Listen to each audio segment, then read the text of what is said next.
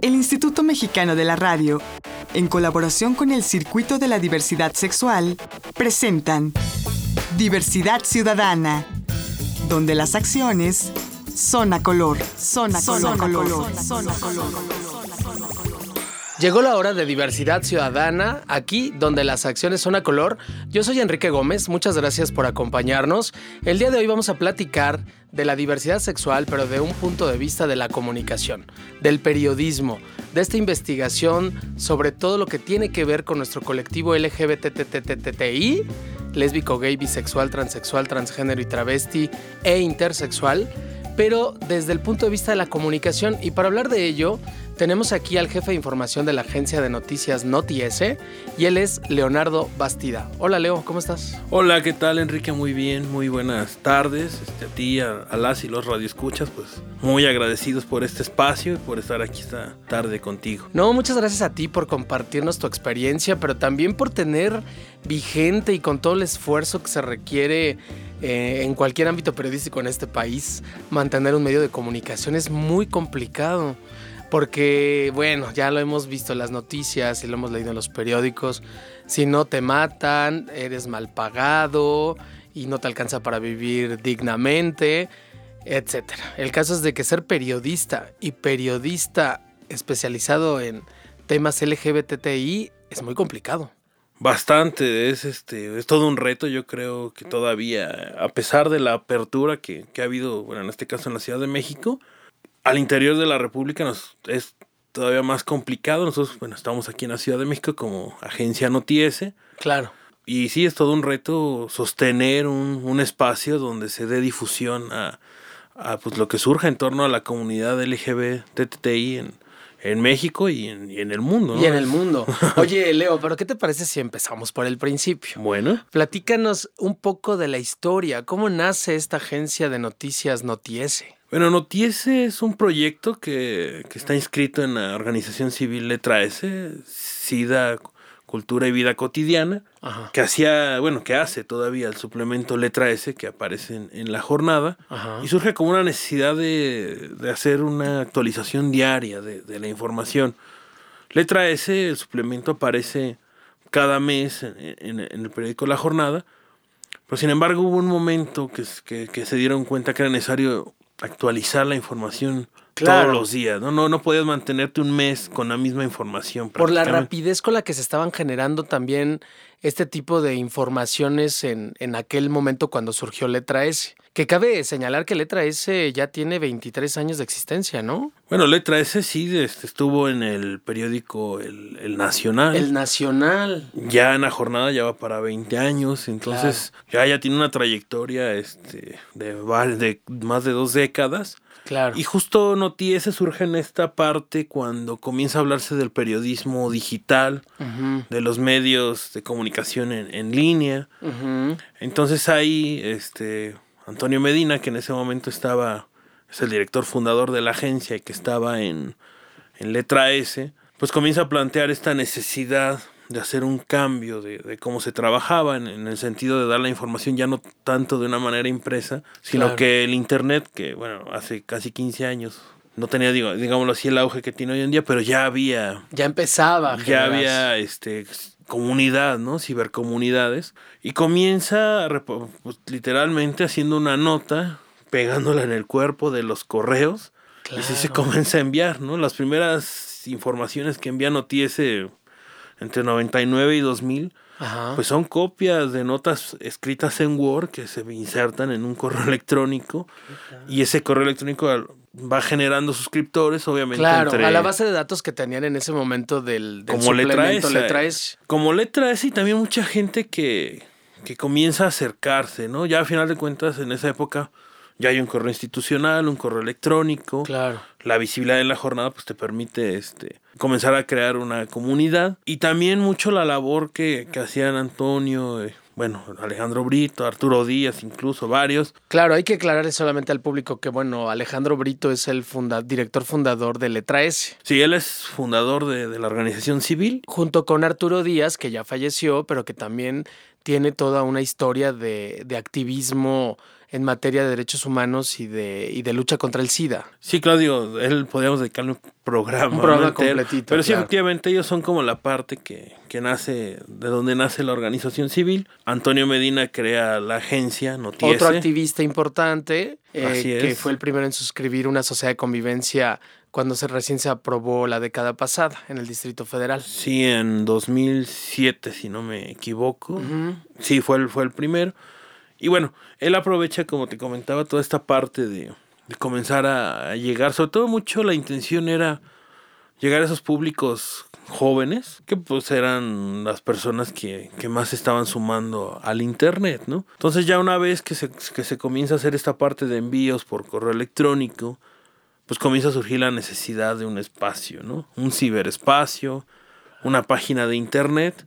Y pues sí se va un poco experimentando, porque obviamente todo esto hace 15 años no era tan, Claro. tan tangible, no era algo que... que, que no que tenía fuera- la forma que tiene hoy, ¿no? Exacto, que fuera así como tan fácil decir voy a poner una agencia de noticias Sí, sí. por internet gratis, que nadie me pague, pero que ahí va a estar, ¿no? Entonces era un concepto incluso difícil, pero comienzan, eh, aprovechando tu invitación, comencé a hacer una revisión y lo primero que se publica es en 2001. Son como... No todo se publica en 2001, no todo lo que se, que se dio a conocer en 2001 se publicó, porque eran pruebas, ya todo el mundo podría acceder a, o puede acceder a estas noticias que tenemos en línea. Y bueno, obviamente el proyecto se va perfeccionando, ¿no? En 2001 se hacen los primeros publicaciones en línea y al paso del tiempo este, la agencia va, va generando su propia su propia este, energía, su propio camino, Claro. comienza a adquirir más suscriptores, al Sí. grado que hoy en día tenemos ya 10 mil, 10 mil suscriptores. ya tenemos 10 mil suscriptores Que- certificados. Claro, sí, porque hay una certificación de medios. sí, claro. Oye, Leo, pero bueno, también me gustaría aclararle al público para que lo tengamos como muy contextualizado, que originalmente Letra S era un suplemento mucho más especializado al tema del VIH-Sida. Sí, Poco a poco se fue abriendo más a otros temas de la sexualidad, a la identidad de género, a las cuestiones también de género y, a, otro, a otros temas, pero originalmente ese era como el objetivo fundamental. Y la agencia eh, ya, ya nació en un momento en que Letra S ya era mucho más abierta, más amplia, a la sexualidad más general, ¿no? Sí, de hecho, bueno, por, por excelencia el E13 siempre ha sido como un medio que monitorea mucho la cuestión del VIH en México. Y efectivamente, este, la agencia surge como para darle cabida también a otros temas, ¿no? Que, Claro. que tanto en el E13 no porque hubiera, digamos así, cierta discriminación hacia los temas, sino que simplemente todavía un obje- había objetivos para, este, todavía estamos hablando que en esa época, en el 99, 2000, todavía había una gran lucha por el acceso universal a medicamentos, ¿no? Por ejemplo. Claro. Entonces letra S pues cumplía esa función de, sí. de ser combativos. De presión social. De presión social. Tenían un contador ahí, si uno revisa las publicaciones de esa época, Ajá. de cuánto tiempo, de que se había prometido el acceso universal y no era una realidad en México, ¿no? Claro, también de exigir recursos públicos a campañas, de abrir las campañas a otros segmentos poblacionales y no solamente al típico gay, etcétera, ¿no? Sí, además era como también cuestionar, bueno, todavía había mucho debate con, con la iglesia en esa época sobre Ujú. uso del condón, sobre Sí. políticas públicas al respecto. Entonces, bueno, en medio de esta situación donde, digo, hace 15 años las cosas eran muy diferentes en, en nuestro país, Claro. había mucha discriminación hacia la, las personas este, LGBTTI, pues ahí es donde se, de hecho, la esencia de Noties es esa, ¿no? Dar voz a todos esos grupos que en un medio tradicional, periódicos y eso, no, no, no tenían tanto cupo, ¿no? Hace Claro. 15 años era difícil pensar que se dedicara tanto espacio a, a los temas de diversidad sexual, ¿no? Hoy en día, Eran completamente invisibles. sí, y de hecho parte del proyecto, que esa es la, la otra parte que quería mencionar, es para apoyar a otros periodistas, ¿no? Porque Claro. el tema estaba ahí, comenzaba a hacerse público, digo, hay que, hay que recordar que para aquella época ya se habla de matrimonio igualitario en algunos países de Europa, Holanda. Pero esos temas, bueno, todavía no están aquí, pero son un, ya había discusiones sobre sociedades Claro, de convivencia, ¿no? Entonces claro. todos esos temas no, no tenían cabida en un medio tradicional. Y aquí se tuvo ese objetivo de generar un espacio para la sociedad civil, sobre todo, sociedad civil organizada, o activistas u otras agrupaciones que estuvieran teniendo como esta parte de buscar incidir en políticas públicas. Y por otro lado, pues dialogar con los medios, ¿no? Que es la parte de, de buscar espacios, ¿no? O sea, Notiese como agencia funcionaba originalmente, además de estos envíos por, por el correo, pues hacía notas para que pudieran ser reproducidas en otros medios. Claro, y con un lenguaje incluyente, incluyente, no discriminatorio, pero además técnicamente de base científica. Con un lenguaje científico. Sí, de, hecho, investigación. Para esa época se, se, hizo un manual que todavía es descargable en nuestra página de, de letra S, www.letraese.org.mx, sobre justo cómo abordar estos temas, ¿no? Y ese fue el principio. Ese fue el principio. Incidir en los medios de comunicación con esos temas, sobre todo la diversidad sexual, fue algo que, que Antonio Medina se enfocó mucho a decir tenemos que ganar ese espacio. Y por otro lado, pues toda la agenda del VIH que estaba un poco un poco pendiente, ¿no? Entonces, claro. Pues fueron visionarios, pero quiero que me platiques de esto y más regresando al corte, Leo, no nos tardamos nada. Estamos platicando con Leonardo Bastida, él es el jefe de información de la agencia de noticias NotiS. Y yo soy Enrique Gómez. Recuerden que en este programa lo normal es antinatural. Lo natural es la diversidad. Regresamos, ya. Estás escuchando Diversidad Ciudadana. Continuamos.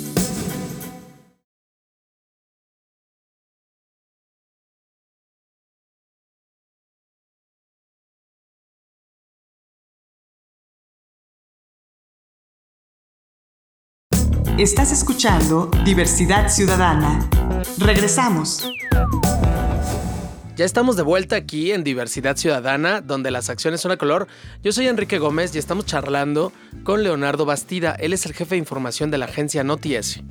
Estamos platicando sobre la comunicación, el punto de vista de, los de que en aquel tiempo tenían los medios de comunicación sobre la comunidad LGBTTI. Estamos hablando de la década de los noventas, el cambio hacia el siglo XXI. Y bueno, Leo, nos estabas platicando que entonces ustedes tienen un código de ética en, en Noties, en la agencia. Básicamente, ¿en qué consiste este código de ética? Bueno, en primer lugar, o sea, con Noties se basa, basa mucho su trabajo con, con jóvenes que aspiran a, a, dedicarse al periodismo de manera profesional. Cuando ellos se acercan con nosotros, este, casi siempre tratamos de manejar una perspectiva incluyente, ¿no? Nosotros consideramos que bueno, lo primero que se, el, el, primer tema que se toca justo es el de la diversidad sexual, de todas las opciones que tenemos y que todos somos parte de, ¿no? Claro. Esa es una idea que manejamos muy en concreto, de que no hay nada normal ni nada anormal, ¿no? Simplemente somos diversos y al ser diversos tenemos que estar abiertos a cualquier expresión humana de la sexualidad, ¿no? En un primer lugar, pero también cultural y social y de muchas otras índoles, ¿no? Entonces ese es un tema que, que manejamos en demasía, en un principio. Obviamente también, a pesar de los años, este, sigue habiendo muchos mitos en torno al VIH-Sida, desafortunadamente sí, sí, a veces nos... Y a la diversidad sexual también. Sí, sí, efectivamente son temas que no dejan de ser temas sensibles, pero justo es lo que tratamos de hablar con, con ellas y ellos, ¿no? Ahora, coincide o, o, la agencia Notiese fue incidencia en que se dio una mayor apertura a raíz del siglo XXI en medios de comunicación. Incluso ya hay algunas columnas que tocan abiertamente el tema. Incluso ya hay eh, gente, periodistas de la diversidad sexual abiertamente gays o lesbianas. ¿Qué, qué ocurrió? ¿Notiese incidió en, en, esta apertura? ¿O, pues ¿O Notiese fue la consecuencia de la apertura? Pues yo creo que fue un espacio que sí, obviamente, como comentas, ha, habido otros. Este, por ejemplo, nosotros al hacer este trabajo de, de, incluso capacitar a otros periodistas, bueno, se, se fue abriendo una conciencia, generar un espacio en cada medio de, sobre diversidad sexual. Y obviamente a la par venían otros proyectos, este, igual por internet sobre todo, este, que igualmente comenzaban a hacer espacios donde se hablara del tema de la diversidad sexual, ¿no? Oye, Leo, y en ese sentido, ¿qué, periodistas de qué medios han capacitado o sensibilizado a ustedes? ¿Qué medios de comunicación principalmente? Bueno, mucho se trabajó este, al interior de la República con pues, todos los periódicos que son de la Organización Editorial Mexicana. Y que además eran muy homofóbicos en su lenguaje. Sí, de hecho, un, capítulo que recuerdan mucho Alejandro y, y Antonio fue con la prensa, ¿no? Cuando se tuvo el diálogo con el periódico La Prensa, que, que cada vez que había un crimen de odio por homofobia, este, se explayaban en las Sí, decían, portadas. matan eh, a lilos, a raritos, a Lilos, raritos, este, jotos, jotos, maricones. mariposones, este. Y de ocho columnas. Sí, sí, eran notas de primera plana. Con, que- con el impacto social que ello significa. No, y sabían que les iba a redituar este, ese día una venta bastante alta, ¿no? Entonces, ellos recuerdan mucho esa parte, no la han comentado, digo, yo propiamente no he incidido tanto ya en las capacitaciones, pero sí comentan que fue una de las más complicadas porque obviamente para ellos era todo un negocio que había detrás de este, Claro, de este lenguaje de este discriminatorio. lenguaje. Entonces, fue difícil, pero después la prensa abrió espacios, ¿no? Incluso tenían una columna sobre, Sí. sobre diversidad sexual, entonces sí, sí, hubo... sí, hubo una transformación. Sí hubo ahí un cambio. Eso es histórico, ¿no? Pues es histórico y además es un ejemplo. Digo, al interior de la República sí hemos detectado que sigue habiendo este problema, ¿no? Definitivamente, este, también lo que falta es continuar esta labor de, de trabajo Claro. con, con las y los periodistas. Obviamente la Ciudad de México es un espacio muy sui generis en este Claro. país. Pero bueno, uno de los periódicos más importantes, no en el sentido de- del número de ventas que tiene, pues, pues terminó accediendo, ¿no? Y dándose cuenta que la sociedad estaba cambiando y creo que eso es importante. O sea, se- genera noticias, se genera un ambiente donde también a nivel políticas públicas hay muchas discusiones sobre el tema y por otro lado se abre un gran espacio como es el internet, ¿no? Creo que eso es básico, creo que eso te lo podrían comentar otros colegas como los de Enkidu Magazine, An- Anodis y otras este, medios que surgieron este, Homópolis, que se nutría mucho de- de, las notas de noticias. sobre sobre sobre este sobre diversidad sexual Ahora- y creo que ahí Pero ahí yo te quiero preguntar también, Leo, finalmente estos medios de comunicación, eh, a lo mejor muy focalizados en lo LGBT, pero también los nacionales, absorben o, di- o redistribuyen la información de noticias, pero no nomás porque sea un tema interesante, sino porque son notas, reportajes, entrevistas con fundamento periodístico, serias, con una estructuración de alto nivel. Y, y- y son, estamos hablando de productos de, de muy buena calidad periodística. ¿Cómo lo logran? Como te comento, o sea, se, se trabaja mucho en la formación. Creo que eso desde época de Antonio Medina era básico. Si quieres cambiar, tienes que trabajar con los más fértiles en, en la mente, ¿no? Digámoslo así, que son los jóvenes, las y los jóvenes, aquellos que tienen la duda de la diversidad sexual, que se quieren acercar al tema y que dices, bueno, pues hay que aprovecharnos porque aquí lo tenemos que formar para que este joven se vaya a otro medio y lleve el discurso, ¿no? Yo ya tuve contacto con algunos jóvenes, ya tuve esa fortuna.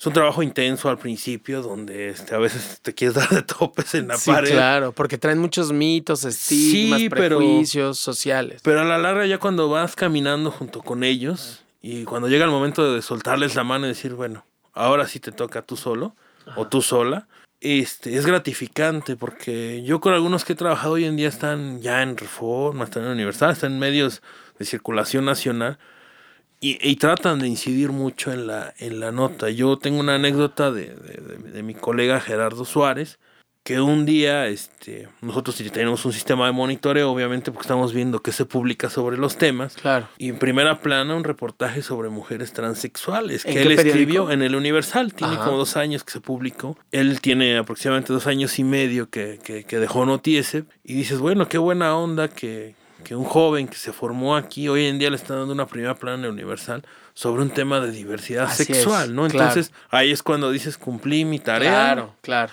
de justo ir generando esos, esos espacios. ¿no? Claro. Y es una tarea que además no acaba. De- Por tienes que seguir formando Sí, gente. Sí, porque todo el tiempo hay cosas nuevas, ¿no? Y además los medios siguen, ¿no? Y los medios siguen. Oye, Leo, y déjame te hago otra pregunta que me parece que es importante para que el auditorio contextualice de lo que estamos hablando. Finalmente, mucha gente cree, ay, bueno, pues ustedes apoyan este, lo gay o lo, lo, lo- lo lésbico o lo bisexual o trans. Porque ustedes son gays o lesbianas, trans. Eh, y déjame eh, divulgar una intimidad tuya. Tú no eres gay, ni bisexual, ni transexual. Eres heterosexual. Sí, efectivamente, este, justo, justo cuando empecé a ir a Notiese, yo llegué como muchos otros jóvenes este, a pedir un- una oportunidad para hacer prácticas profesionales en aquella época. Este, ya estamos hablando de aproximadamente ocho años, nueve. Y bueno, sí, este, yo no me había percatado de que justamente la gente comenzaba a relacionarte así, ¿no? O sea, alguna, por alguna razón yo no me, no había tenido como ese problema, ¿no? Hasta que me di cuenta que todo el mundo te empezaba a preguntar, bueno, pero pues, ¿tú qué ¿Por onda, qué no? promueves esos Ajá, temas? Si tú ¿Acaso escribes de eso, pues ¿por qué eres? no? Claro. No hay otra explicación. Y a mí al principio me daba risa, ahora me da más, yo cada vez me da más risa. Que le digo, la gente no puede ver mi fisonomía. Pero digo, bueno, si de verdad creen que soy gay, bueno, pues, pues ni modo, ¿no? Serán sus prejuicios. Yo estoy muy claro en lo que soy y eso es lo menos importante, ¿no? Claro. Y eso es lo que te digo, es el mensaje que siempre resaltamos. Incluso hoy en día, digo, no es este por, por decir que lo, lo que ocurrió. Pero hoy en día eh, cada vez son menos los chicos gays que se acercan y son más mujeres. Ese es un fenómeno que está ocurriendo mucho. Claro. Porque muchas mujeres están interesadas en el tema de diversidad sexual. y Porque de va de la género. mano, ¿no, Leo? O desmiénteme. Las No, no, de el hecho- movimiento feminista y el movimiento de la diversidad sexual son movimientos que se han apoyado históricamente las unas de los otros. No, y de hecho, exacto. Y por otro lado, son chicas que, que se están formando en la teoría del género. Así es. Tenemos este, a Xochitl Celaya, que trabaja, por ejemplo, violencia de género en medios de comunicación, pero es muy sensible en el tema de diversidad sexual. Está Nacheli Morales, que trabaja violencia obstétrica, pero igual es, es, este, son, se sensibilizan con el Por tema. ¿no? supuesto. Hay otras chicas. este, Si lo uno te lleva a lo otro. Exacto, y además la, la- la teoría de género, para poder dar una perspectiva de, de la diversidad sexual incluyente, pues tienes que acercarte a, Claro. a, a esos temas. Sí, ¿no? porque sería muy complicado que seas muy abierto a la diversidad sexual y fueras misógino, por ejemplo. Sí, No a- tendría lógica, ¿no? Sí, no, no tenía lógica. y O al revés. Sí, y además creo que es un gran nicho el de... O sea, me, me ha llamado la atención porque antes, originalmente, pues llegaban chicos gays, ¿no? Sobre todo. Y hoy en día digo, bueno, tal vez habría que poner que el próximo requisito es ser chico gay, ¿no? Para volver a retomar la tradición. Pero a mí Claro. me da gusto porque por un lado significa que los chicos gays ya están teniendo inclusión en otros espacios y no lo ven Claro. como una necesidad como antes, ¿no? Y- que era el y- único espacio donde podían estar tranquilos. Y ese es un fenómeno interesante porque los chicos gays ya están insertos o insertándose en los medios masivos de comunicación y los chicos y las chicas heterosexuales ya también están permeando en los medios LGBT o de temática LGBT. Sí, y además con, con muchas perspectivas que, que incluso uno mismo desconoce, ¿no? O sea, la verdad es que a mí de repente me llegan estas chicas con un bagaje de género muy, muy amplio y, y hasta yo les digo, bueno, a ver, a mí termínenme explicando bien las Claro, categorías, ¿no? claro, Porque yo ya me hice bola. Sí, por supuesto. Entonces- Oye, Leo, ¿y cómo puede la gente tener acceso a todos estos boletines informativos, notas, reportajes, entrevistas de Notiese? Bueno, Noties está en línea, abierto, el contenido es abierto a quien, a quien le interese. Es www.notiese.org www.notiese.org Ahí se pueden suscribir inmediatamente al newsletter. Tenemos el Twitter, que es arroba agencia, a mayúscula, guion bajo, Noti ESE también. Y tenemos en Facebook, nos pueden buscar como agencia Notiese Oficial. Ok. A partir de ahí, pues pueden tener acceso a todos nuestros contenidos sin ningún costo. Eso es algo que ha mantenido a desde sus orígenes. Claro. Y además información de alta calidad. Sí, es un trabajo de, estamos hablando hoy en día aproximadamente ocho personas, este, que justo tratamos de dar toda la información con una evidencia, cuando es en materia de salud científica y cuando es en materia de políticas públicas con la opinión de expertos, ¿no? Eso es algo que cuidamos demasiado. Pues le sale muy bien. Muchas gracias, Leonardo Bastida, jefe de información de Notiese, por haber estado con nosotros. No, gracias a ustedes, Enrique. Este, pues creo que espacios como estos siempre son necesarios en cualquier este, estación de radio, en cualquier momento. Y bueno, pues nosotros este, los invitamos a que nos visiten en la página. Pues ahí estamos, colega. Muchas gracias por haber estado aquí. Esto fue Diversidad Ciudadana. Aquí las acciones son a color. Yo soy Enrique Gómez. Les espero en la próxima. Agradecemos la colaboración de Canal G.tv y Foro NH.com. Diversidad Ciudadana. Una producción del Instituto Mexicano de la Radio en colaboración con el Circuito de la Diversidad Sexual. Diversidad Ciudadana, donde las acciones son a color. Son a color. Son a color. Son a color.